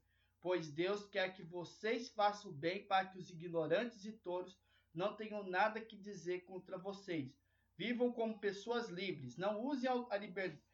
a liberdade para encobrir o mal, mas vivam como escravos de Deus. Respeitem todas as pessoas. Amem os seus irmãos na fé. Tenham, temam a Deus e respeitem o imperador. Então é, portanto, errado. Então é por, errado, portanto, comprar, vender, aprovar, possuir ou usar qualquer droga ilegalmente, tá? Então, nas drogas, a gente está falando aqui, não transgrida a lei, não desobedeça as orientações de Deus nas Escrituras. Como Deus está dizendo aqui em Romanos, capítulo 13, Deus tá deixou bem claro. Procura obedecer às autoridades, procura, glória ao santo nome, porque não existe autoridade sem a permissão de Deus e as que existem vão colocar seus lugares por eles. Então, quem se revolta contra as autoridades está se revoltando contra o que Deus ordenou. Então, então obedeça. E os que agem deste modo serão condenados. Estão revoltando as autoridades. Então, somente os que fazem mal devem ter medo dos governantes, e não os que fazem o bem. Você vê só? Se você não quiser ter medo das autoridades, então faça o que é bom e você vai ser elogiado. Porque as autoridades estão a serviço de Deus para o bem de você. Mas se você faz o mal, então tenha medo, pois as autoridades de fato têm poder para castigar. Estão a serviço de Deus e trazem o castigo dele sobre os que fazem o mal. É por isso que você tem que obedecer às autoridades, não somente por causa do castigo de Deus, mas também porque a sua consciência manda que você faça isso. Então você tem que obedecer. Como Deus está falando aqui, ó. Então, é errado, portanto, você comprar, vender, aprovar, possuir ou usar qualquer droga ilegalmente da lei. Vocês entendem? Então, esse primeiro item é importantíssimo. Jamais transgride a lei. Jamais compra, jamais vende, jamais aprove, jamais possui, jamais compra droga ilegalmente. Item B. Não espere chegar a Deus através das drogas. Vamos lá. Por que isso? Vamos ler. Há alguns anos atrás, um livro controvertido afirmava que as drogas facilitavam o caminho a Deus. Certamente desconheciam a afirmação bíblica de que nos aproximamos do Senhor pelo único caminho que é Jesus e que devemos fazê-lo com a mente limpa. Então eles não reconheciam, não, eles desconheciam a afirmação bíblica de que nos aproximamos do Senhor pelo caminho que é Jesus Cristo, o único caminho. Você deve andar com Jesus e que devemos fazê-lo com a nossa mente limpa. Então, é muito heresia isso aí, né, irmãos?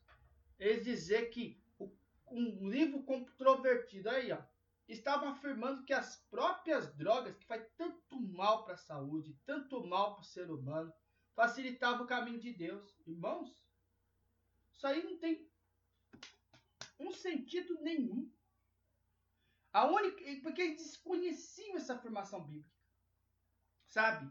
A gente só aproxima do Senhor, irmão, pelo único caminho que é Jesus e que devemos fazê-lo através da mente limpa. Aonde que falam isso na Bíblia? Primeiro nós vamos ler João capítulo 14. Versículo 6. Jesus respondeu: Eu sou o caminho, a verdade e a vida. Ninguém pode chegar até o Pai a não ser por mim. Olha aí a afirmação que Jesus falou. Olha essa afirmação. Não tem outra forma. 1 Timóteo capítulo 2.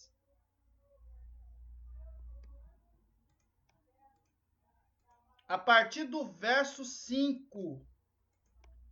Pois existe um só Deus e uma só pessoa, que une Deus com os seres humanos. O ser humano, Cristo Jesus. Glórias a Deus. É só Ele que existe. É o que afirma nesse verso. 1 Texalonicenses, capítulo 5.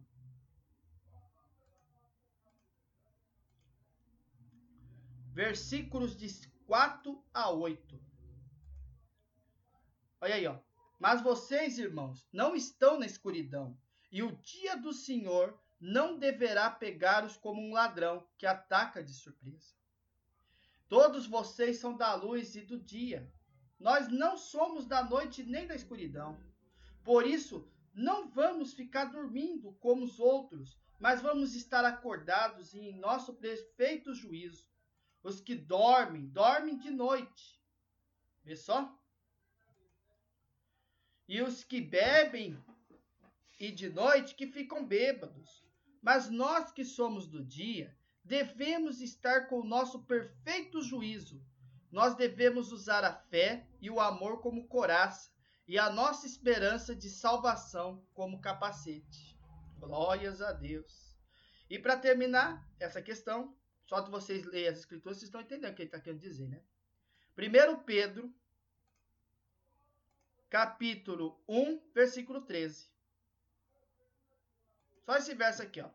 Portanto, estejam prontos para agir, continuem alertas e ponham toda a sua esperança na bênção que será dada a vocês quando Jesus Cristo foi revelado. Vocês entendem isso, irmãos?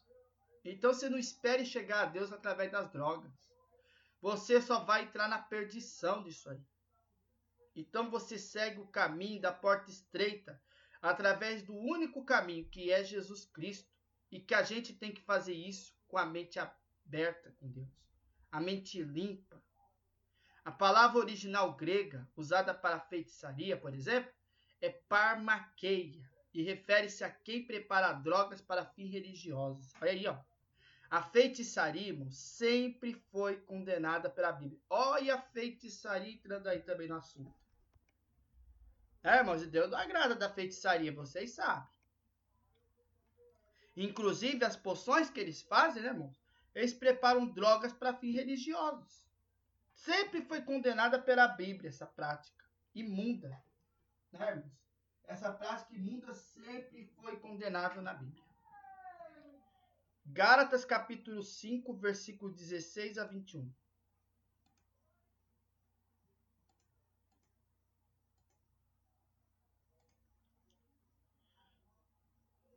Quero dizer a vocês o seguinte: deixem que o Espírito de Deus dirija a vida de vocês e não obedeçam aos desejos da natureza humana.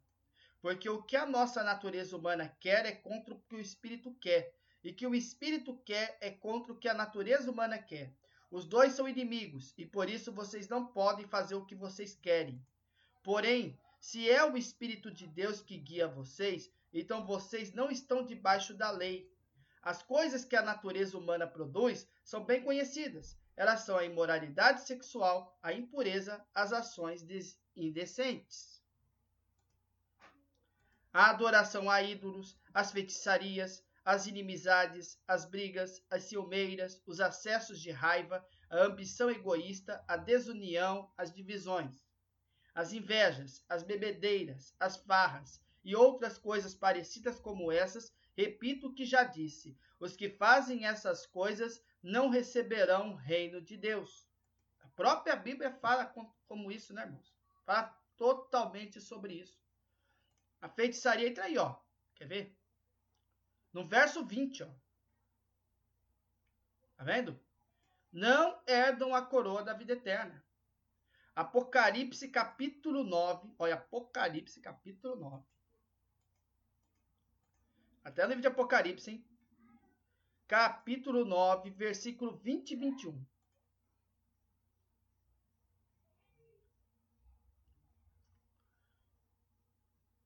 O resto da humanidade, isto é, todos os que não tinham sido mortos por essas pragas, não abandonou aquilo que eles haviam feito com as suas próprias mãos.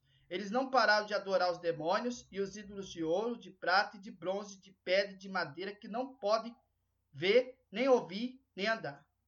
Também não se arrependeu dos seus crimes de morte, nem das suas feitiçarias, nem da sua imoralidade sexual, nem dos seus roubos. Então, esses versos ele deixa bem claro, irmãos, nessa questão aqui sobre a feitiçaria. Então, Apocalipse 20, 21 fala claramente na questão daqueles que não se arrependem dos seus crimes de morte, nem das suas feitiçarias. Olha a feitiçaria sendo citada de novo. Imoralidade sexual e nem dos seus roubos. Apocalipse capítulo 18, verso 23. Olha o que Deus fala aqui, ó. Em você jamais brilhará a luz de uma lamparina. Olha aí, a luz da lamparina não brilha. Você sabe o que quer dizer a lamparina, né? É as lâmpadas, né, irmãos? Como fala das virgens prudentes e das virgens loucas. E nunca mais ouvirá em você a voz dos noivos e das noivas. Os seus comerciantes foram os mais poderosos do mundo, e com a feitiçaria você enganou todos os povos da terra. Você vê só que grave isso aqui, irmãos? Capítulo 21 de Apocalipse, tudo é Apocalipse, ó. Versículo 8. Deus fala assim, ó. Mas os covardes, os traidores, os que cometem pecados nojentos, os assassinos, os imorais, os que praticam a feitiçaria, feitiçaria de novo, ó. os que adoram ídolos e todos os mentirosos, o lugar dessas pessoas é o lago que queima, o fogo e o enxofre, que é a segunda morte. Vê só? Ao destino onde vamos incrédulos, né? 22, versículo 15. Mas fora da cidade, na cidade santa, né, irmãos?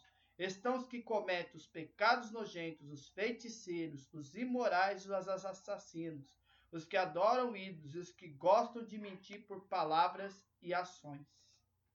Você vê só? Então até a feitiçaria é condenável. No caso aí da questão aí da questão da droga, é aquele que prepara drogas para fins religiosos. Então isso aí é considerado uma prática da feitiçaria. E a feitiçaria também é condenada pela Bíblia, tá? Item C. Não se deixe dominar por coisa alguma. Prestem atenção neste terceiro item. Isso certamente inclui uma proibição contra sermos controlados pelas drogas ou viciados nelas, inclusive no álcool. Onde está escrito isso aí? 1 Coríntios capítulo 6, verso 12.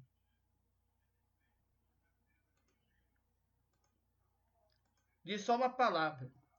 Alguém vai dizer: "Eu posso tudo, eu posso fazer tudo o que quero". Pode sim, mas nem tudo é bom para você. Eu poderia dizer: posso fazer qualquer coisa, mas não vou deixar que nada me escravize. Numa Bíblia mais assim, normal, você vai entender lá em 1 aos Coríntios, que na Bíblia assim, essa parte aí é fácil de entender. Mas a minha Bíblia aqui, eu vou abrir aqui em Coríntios, ele fala assim. Eu vou ler para você entender que não faz muita diferença do que está escrito, né, irmãos? Só o entendimento que é um pouco diferente, mas é o mesmo conceito. Mas lá em 1 Coríntios, na minha Bíblia aqui, se eu não me engano, 1 Coríntios capítulo 10, capítulo 6, né? Versículo 12. Ele fala aqui da seguinte forma aqui, ó. Toda esse aqui, você não entendeu essa palavra? Esta segunda forma você vai entender. É a mesma coisa que essa palavra aqui, ó. Todas as coisas me são lícitas, mas nem todas as coisas convêm. Todas as coisas me são lícitas, mas não me deixarei dominar por nenhuma. É o mesmo significado. Só que aqui está escrito: alguém vai dizer, eu posso fazer tudo o que quero. Pode sim, mas nem tudo é bom para você. Eu poderia dizer, posso fazer qualquer coisa, mas não vou deixar que nada me escravize. É dessa forma. E aqui tem o mesmo significado, irmãos. Vocês entendem? Então não importa é, a Bíblia, a Escritura, como ela fala, mas numa Bíblia mais fácil, ela é escrita de outra forma. Aqui no caso, ela está na nova tradução da linguagem de hoje. Na Bíblia minha aqui, ela é da Ark, né? Então, ela é mais difícil um pouco de interpretar, mas na questão da Bíblia fácil aqui, ela está escrita de uma forma que fica fácil de entender. Ou seja, tudo que você pode fazer, você pode fazer o que você quer. Claro que você pode fazer. Claro que você pode obedecer sim. Claro que você pode. Mas você tem que entender que nem tudo que você observa na sua volta é bom para você. Eu posso fazer qualquer coisa, eu poderia falar para você. Mas lembre-se, não é para você deixar de que nada te escravize. É dessa forma.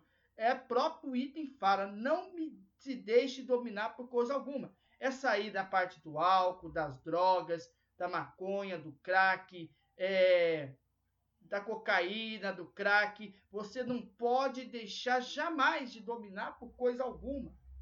Jamais você deve procurar ser controlado pela droga. Jamais você pode ser viciado.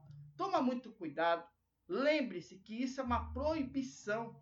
Jamais deixe a droga ou vício do que for deixar você ser dominado por essas coisas. Saia da Babilônia, saia do vício. Não procure se contaminar com aquilo que não vai agradar a Deus, principalmente no álcool, irmãos. Isso é uma a Bíblia que fala. Nem tudo convém para Deus, nem tudo é lícito. Todas as coisas que você está observando são lícitas, mas nem todas se convêm. Todas as coisas me são lícitas, mas não vou deixar dominar por alguma delas. Então fica longe. Principalmente você que é um ex-drogado, principalmente que você é um ex-alcoólico, jamais se deixe por dominar por alguma coisa. Fica no sangue do conserto eterno e lembra, Jesus que está te guardando, Jesus que está salpicando com as vestes do sangue do conserto. Você foi comprado pela veste do Cordeiro eterno. Então, não deixe que jamais nenhuma coisa ou uma oferta te domine. Fica longe daquilo que não vai te ajudar em nada, daquilo que vai te contaminar e vai levar você para a perdição. Entender. Não suponha que as drogas resolvem problemas ou reduzem tensões. Olha aí, ó. A pessoa que foge dos problemas através das drogas, irmãos, deixa de reconhecer o ensino bíblico de levar os nossos fardos a Cristo, onde podemos enfrentá-los francamente e tratar deles diretamente. Então está escrito isso aqui, Denis. Aonde que está escrito sobre este fundamento? Vamos lá. Mateus capítulo 11. A partir do verso 28 a 30. Olha o que Deus fala aqui, ó. Venham a mim, todos vocês que estão cansados de carregar as suas pesadas cargas, e eu lhe darei descanso. Sejam meus seguidores e aprendam comigo, porque sou bondoso e tenho um coração humilde, e vocês encontrarão descanso. Os deveres que eu exijo de vocês são fáceis, e a carga que eu ponho sobre vocês é leve. Sabe, irmãos, é a mesma coisa que está descrito aqui no, no 11. Eu estou lendo das duas formas para vocês entenderem que é quase a mesma coisa descrita. Só que aqui no caso, em 11 de Mateus, nos três versos aqui, diz de uma outra forma escrita aqui, ó. Quer ver? No verso, no capítulo 11, né, propriamente dito, no verso, nos três últimos versos, para assim, ó. Vinde a mim, todos os que estáis cansados e oprimidos. É o mesmo significado, irmãos. E eu vos aviri, e eu os aliviarei. Tomai sobre vós o meu jugo e aprendei de mim que sou manso e humilde de coração e encontrarei descanso para a vossa alma. Porque o meu jugo é suave e o meu fardo é leve. É a mesma coisa que os deveres que eu exijo de vocês são fáceis e a carga que eu ponho sobre vocês é leve. Então, você está cansado de estar na droga, está cansado de estar na violência, está cansado do mundo de perdição? Venha para Jesus. Venha para Jesus, venha para Cristo. Não é verdade? Porque a própria pessoa viciada na droga, ela jamais pensa nessa questão. Ela jamais lembra que existe um Criador que pode te libertar você do vício. Não é verdade? Não é verdade? Deixe de conhecer o ensino bíblico de levar nossos fardos a Cristo. Onde a gente pode enfrentar situações, irmão, francamente tratar deles diretamente. Você vê que se você tem Cristo, Cristo ele tem o poder da libertação, irmãos. O poder de te libertar você de um vício de uma droga, de uma bebida, do que for das drogas listas e ilícitas do mundo. Então, nada é impossível para Deus. Porque o jugo é suave para Deus. O jugo dele é suave. O meu fardo é leve. Sabe? Lembram de mim, tomai sobre vós o meu jugo. Aprendei de mim que eu sou manso e humilde. Eu sou manso e humilde. E de coração encontrareis descanso para a vossa alma. Você vê como que é incrível isso aí? Então lembra de uma coisa. O único que pode te libertar do vício é Cristo, irmãos. É Cristo. É só você se arrepender. É só você ter vontade de largar do vício. Porque os próprios problemas vocês podem enfrentar francamente ou tratar deles diretamente através de Cristo. 1 Pedro capítulo 5, versículo 7. Entreguem todas as suas preocupações a Deus, pois Ele cuida de vocês. Você vê? Entregue as suas preocupações para Deus. Ele vai cuidar de vocês. Salmos capítulo 55, versículo 22. Entregue os seus problemas ao Senhor e Ele o ajudará. Ele nunca deixa que fracasse a pessoa que lhe obedece. Glórias a Deus, meu Pai do céu. Você vê? Entregue os seus problemas ao Senhor Todo-Poderoso, a Deus. Ele vai, ele que ajudará. Ele nunca vai deixar que você fracasse a pessoa que lhe obedece. É verdade, irmãos? Glórias a Deus. E, embriaguez é condenada chamada de pecado. A Bíblia fala sobre embriaguez, sobre o vício.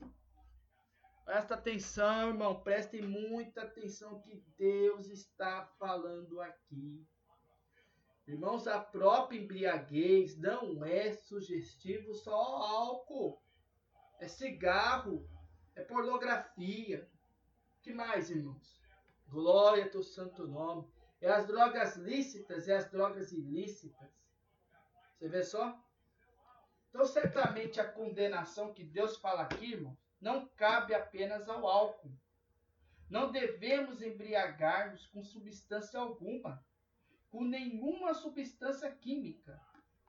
Vamos começar então aqui os versos Provérbios capítulo 20, versículo 1. Olha aí que Deus fala nesse verso. Versículo 1. Vamos lá.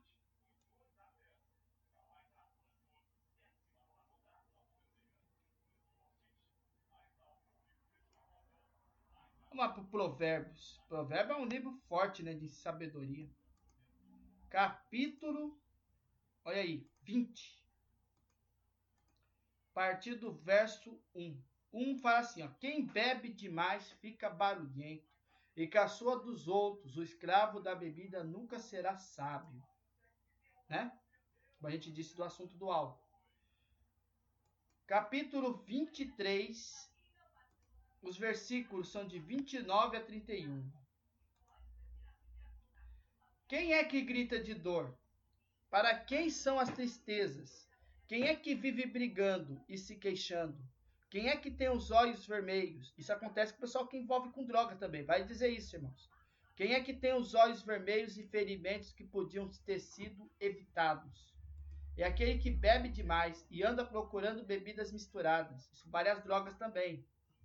Não fique olhando para o vinho que brilha no copo com a sua cor vermelha e desce suavemente. Você vê como Deus fala contra isso? Isaías capítulo 5, versículo 1. Vou cantar agora para o meu amigo uma canção a respeito da sua plantação de uvas. O meu amigo é que faz essa plantação no lugar onde a terra era boa. Glórias a Deus.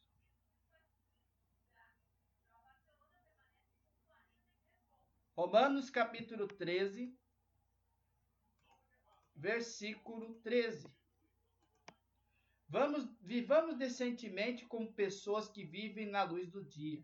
Nada de farras ou bebedeiras, nem moralidade ou indecência, nem brigas ou ciúmes.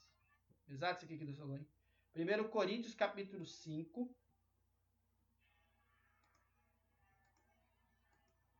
versículo 11. O que eu digo é que vocês não devem ter nada a ver com ninguém que se diz irmão da fé, mas é imoral, ou avarento, ou adora ídolos, ou é bêbado, ou difamador, ou ladrão. Com gente assim, vocês não devem nem comer uma refeição. Pesado isso aqui, irmãos. É, é para o pessoal justo, viu? Capítulo 6, versículo 10. Os ladrões, os avarentos, os bêbados, os caluniadores e os assaltantes não terão parte no reino de Deus, como Deus falou aqui no verso.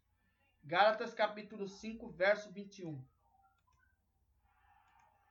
As invejas, as bebedeiras, as farras e outras coisas parecidas com essas, repito o que já disse, que fazem essas coisas não receberão o reino de Deus. Sério isso aqui? Próximo, Efésios capítulo 5, versículo 18. Não se embriaguem, pois a bebida levará vocês à desgraça, mas encham-se do Espírito de Deus. 1 Pedro, capítulo 4, versículo 3. No passado, vocês já gastaram bastante tempo fazendo o que os pagãos gostam de fazer. Naquele tempo, vocês viviam na imoralidade, nos desejos carnais, nas bebedeiras, nas orgias, nas embriaguez e na nojenta adoração de ídolos. Como está escrito aqui na Bíblia. E por fim, 1 Texalonicenses. Quantas passagens bíblicas? É. Lembra-se que a embriaguez também está relacionada à droga, irmãos. Nós não estamos falando só do álcool, não. Nesse assunto. Nós falamos do assunto do álcool no outro podcast. Mas aqui nós estamos falando das drogas lícitas e ilícitas. Inclui até o cigarro, a maconha e outros tipos de drogas terríveis. Capítulo 5, versículo de 7 a 8. Os que dormem, dormem de noite, e os que bebem é de noite, que ficam bêbados. Mas nós, que somos do dia, devemos estar em nosso perfeito juízo. Nós devemos usar a fé e o amor como coraça, e a nossa esperança de salvação como capacete. Você vê só? Então, tudo isso aqui, irmãos, é relacionado à embriaguez. E vale dizer de novo: a embriaguez é o mesmo significado de vício, ou seja, tudo que é relacionado a vício não induz apenas ao álcool. Pode ser a maconha, o crack, é, a heroína, a LSD, etc. Todos os tipos de drogas. Então, Deus fala na Bíblia que não devemos embriagar com nenhuma substância química. Tá? Então vamos lá. O sexto item. Vício de drogas é uma doença ou um pecado? Qual que é essa pergunta, Fábio?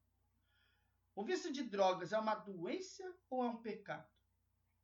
Muitos cristãos eles têm encarado esse vício como um pecado que deve ser confrontado, confessado e interrompido.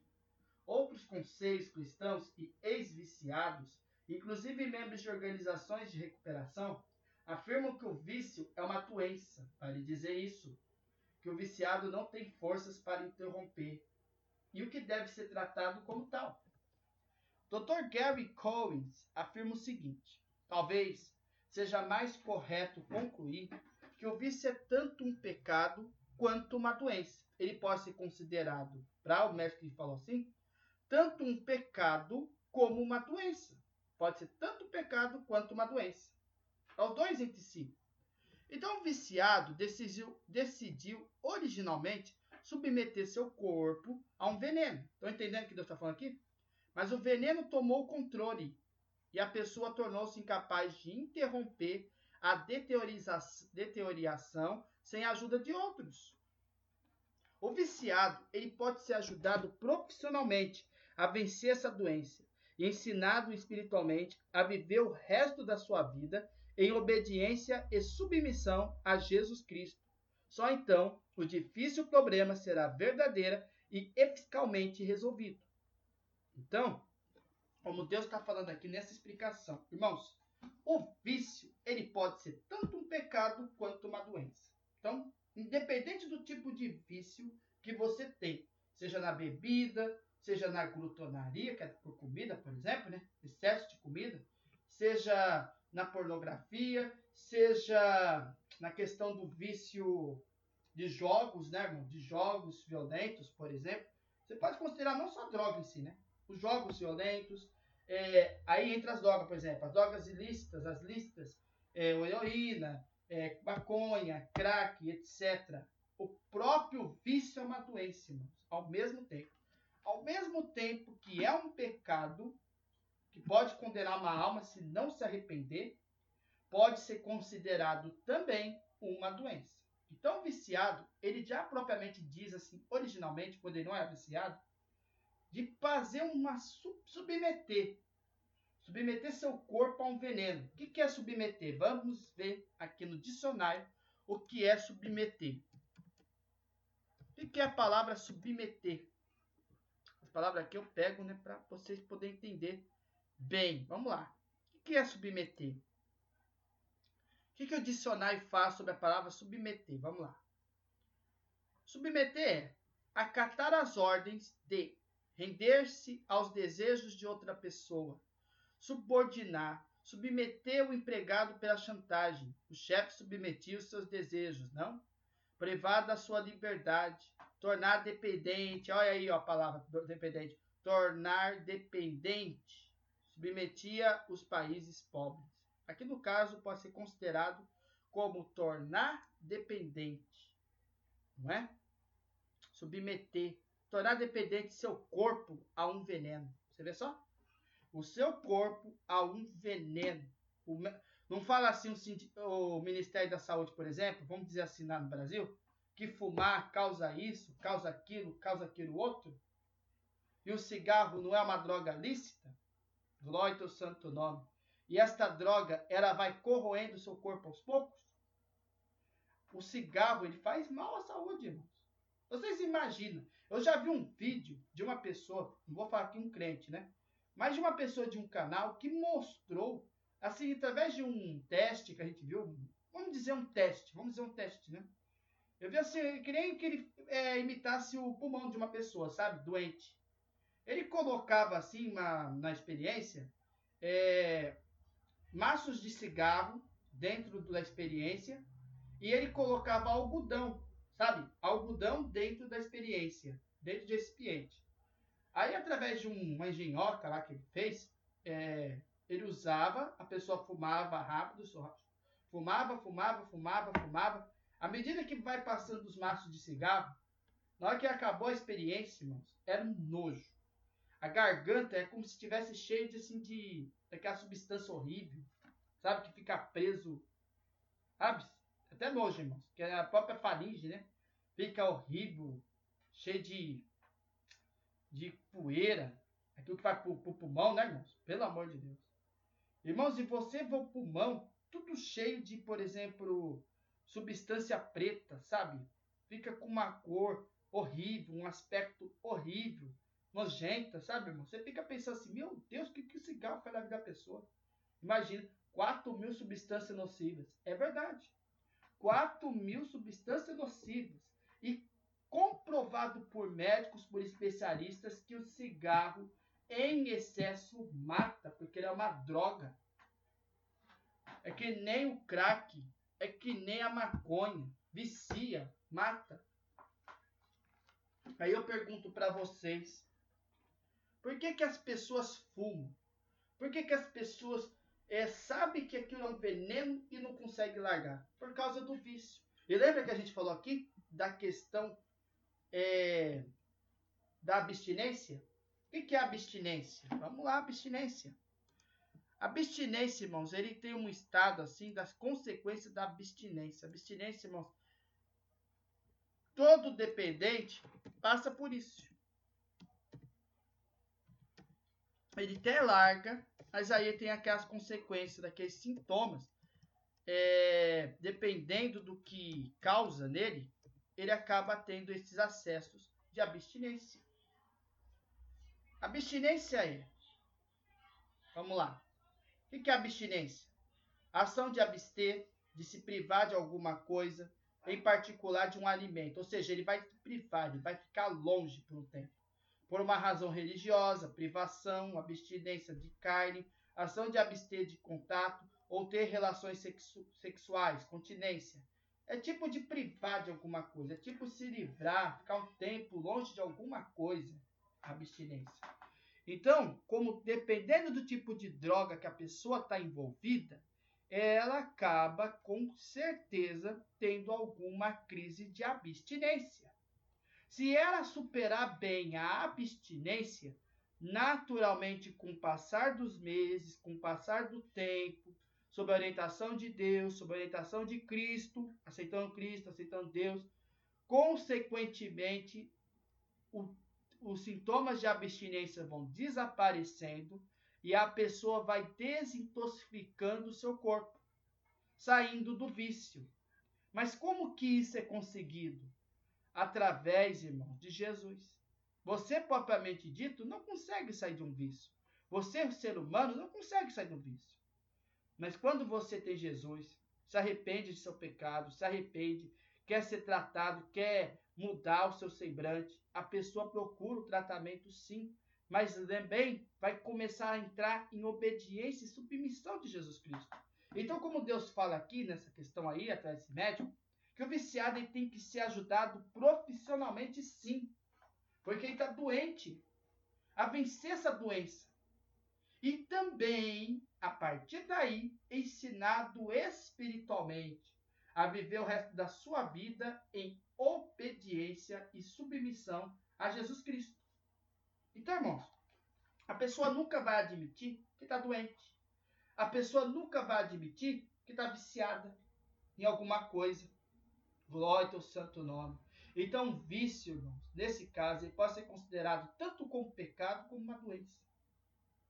Então, se a pessoa quer largar do vício, ela tem que procurar ajuda profissional, sim procurar alguém que oriente, né, na ajuda profissionalmente de sua saúde e vencer essa doença, que pode levar o vício a uma doença gravíssima, como vocês viram aí no que explicou sobre as drogas.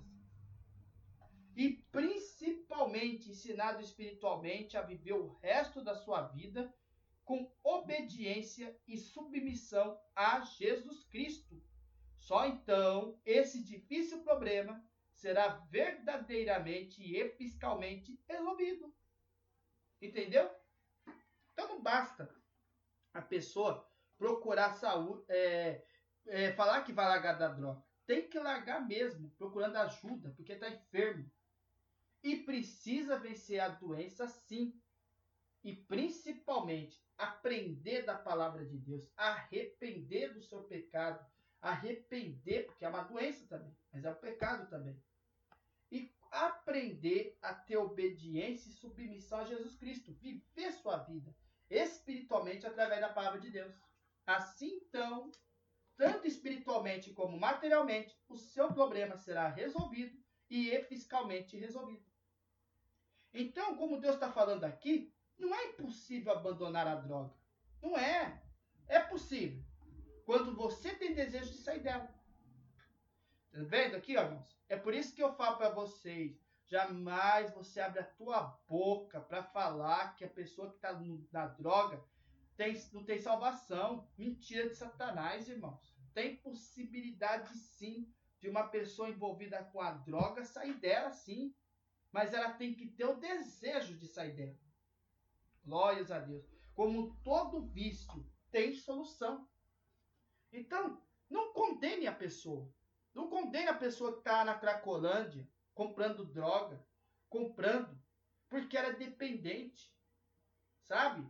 Atualmente tem pessoas de Deus que estão lá pregando a palavra de Deus para que as pessoas. Vocês não fazem ideia, irmãos, do quantas pessoas que já foram convertidas estando pessoa pregando a palavra lá em São Paulo, na Cracorândia. E é um lugar difícil, irmãos.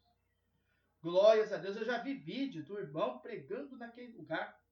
E a gente vê quanto que tem homem de Deus que faz esse tipo de ajuda. Então, irmãos, não é impossível não largar a droga. Não é impossível. Tem que ter desejo de sair dela, como todo vício. O tratamento, em alguns casos, Olha aí, pode ser feito em casa com a ajuda da família, com a orientação da família, com a ajuda, com a, a família orientando-a. Não tem outra forma de, ser, de sair do vício se a pessoa não tiver desejo de sair.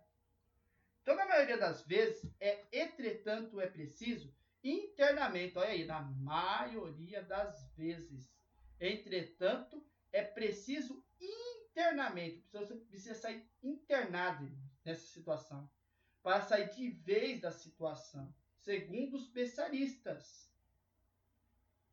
Então, existem vários ministérios que desenvolvem o trabalho de recuperação de agentes dependentes químicos, como Desafio Jovem, Esquadrão Vida, RAPA, Centro de Resgate Shalom, entre outros. Então, como Deus está falando aqui, o vício é impossível da pessoa sair? É possível. Não é impossível da pessoa abandonar a droga mas é como fala Deus. A pessoa tem que ter força de vontade para sair da droga. Ela tem que ter um desejo forte para sair dela. Porque, irmãos, o tratamento pode ser feito tanto em casa com a família, em alguns casos, e outros casos, sim, entretanto, vai precisar sim de internamento. Ou seja, a pessoa precisa internar numa, num, num, num centro de recuperação de dependentes químicos para receber o tratamento correto para sair sim desta situação através da ajuda de especialistas. E Deus sempre fala que em alguns casos é preciso nós procurar a medicina. É verdade? Mas sim depois aceitar Deus em espírito e verdade. Então, lembra desses, desses itens que a gente falou aqui. Tem princípios. Jamais transgrida na lei. Jamais desobedeça a lei, tanto da palavra de Deus quanto às autoridades, né, irmãos? Porque você não pode, porque tá errado você comprar, vender, aprovar, possuir ou possuir qualquer droga ilegalmente, tá? Jamais vá na ilegalidade disso. Não espere jamais Deus chegar através das drogas. Lembra que droga, Deus não leva você para as drogas. É você que vá para as drogas. através do conselho daquele que diz seu amigo, através daquelas pessoas que ficam vendendo nas escolas, etc., balas, isso e aquilo, e faz, experimenta, experimenta. Deus não quer levar você para a perdição. Deus não quer levar você para as drogas. Deus quer levar você para a salvação. Deus quer levar você para Jesus Cristo. Aleluia, teu santo nome. Porque o único caminho que salva é quem? É Jesus Cristo. E você tem que estar com a mente limpa. Não contaminada pelas drogas, mas com a sua mente limpa. No outro item a gente falou: não deixe dominar por coisa alguma. Todas as coisas me são lícitas, mas nem todas convêm. Todas as coisas me são lícitas, mas não me deixarei de dominar por alguma delas. Lembre-se que Deus, tudo você está observando em volta, permitido. Mas lembre-se de uma coisa: fica longe da droga, fica longe do álcool, não deixa de dominar por alguma coisa. Não suponha que as drogas resolvem problemas ou reduzem tensões. Não pense que a própria droga vai resolver seu problema. Você está fumando um baseado, uma, né? Tá fumando uma maconha, um crack. Aí uma você tem aquela euforia, aquela tranquilidade, aquela leveza. Ou estou é, fumando cigarro, vai reduzir tensão. Jamais disse isso. Você não pode supor jamais que a droga vai resolver seu problema na vida ou vai reduzir sua tensão do dia a dia. Jamais. Irmãos, a pessoa que só foge dos problemas através da droga, ela, já, ela sabe uma coisa que deixa principalmente claro, como Deus falou? Ela deixa de reconhecer o ensino bíblico, que é levar os nossos fardos a Cristo. E podemos enfrentá-los francamente e tratar deles diretamente. É como Deus fala: entrega a sua causa na mão de Cristo. Entrega os seus fardos a Cristo. Meu jugo é suave e leve. Lembra vós que estáis cansados e oprimidos? Entrega as suas causas para Cristo. Cristo pode sim libertar você do vício, mas você tem que ter vontade de sair. Glória ao santo nome. Lembra que droga não vai resolver problema de nada na tua vida e nem tensão. Pelo contrário, só vai agravar mais a tua vida, levando você a óbito se não cuidar. E lembre-se que a embriaguez que a gente falou aqui é condenado, chamado de pecado. Lembra que a embriaguez que a gente está falando aqui deste assunto não tem só cabimento ao álcool, tem a ver com todas as substâncias químicas. Não devemos embriagar com nenhuma substância química. Tá vendo o que eu estou falando aqui? Estou falando de afastar. Deus está falando de você não dominar por coisa alguma. Deus está falando para você de você achar que a droga leva para Deus. Não é assim também, não. Glórias a Deus. Lembre-se de uma coisa: todas as coisas são listas, mas nem todas convêm. Lembra que tudo que você está observando à volta, nem todas as coisas convêm. Ude de pensamento na tua mente, raciocina.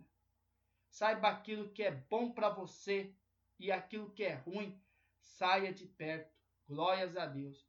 Assim, você que você que já é viciado, aleluia, saia desse caminho ruim. É possível sim sair do vício. É possível. É possível sim. Basta você ter força de vontade de sair. Glórias a Deus. Não deixe jamais a droga te dominar na tua vida. O vício é possível sim sair. Glórias a Deus. Só que você vai precisar, dependendo do caso, passar por tratamento com psiquiatra, com psicólogo. Precisa de um tratamento sério. Mas depois que você sair, Vá para Jesus, vá para Deus e não deixe mais que o vício te domine por completo. Glória ao santo nome. Este é o assunto desse podcast, irmãos.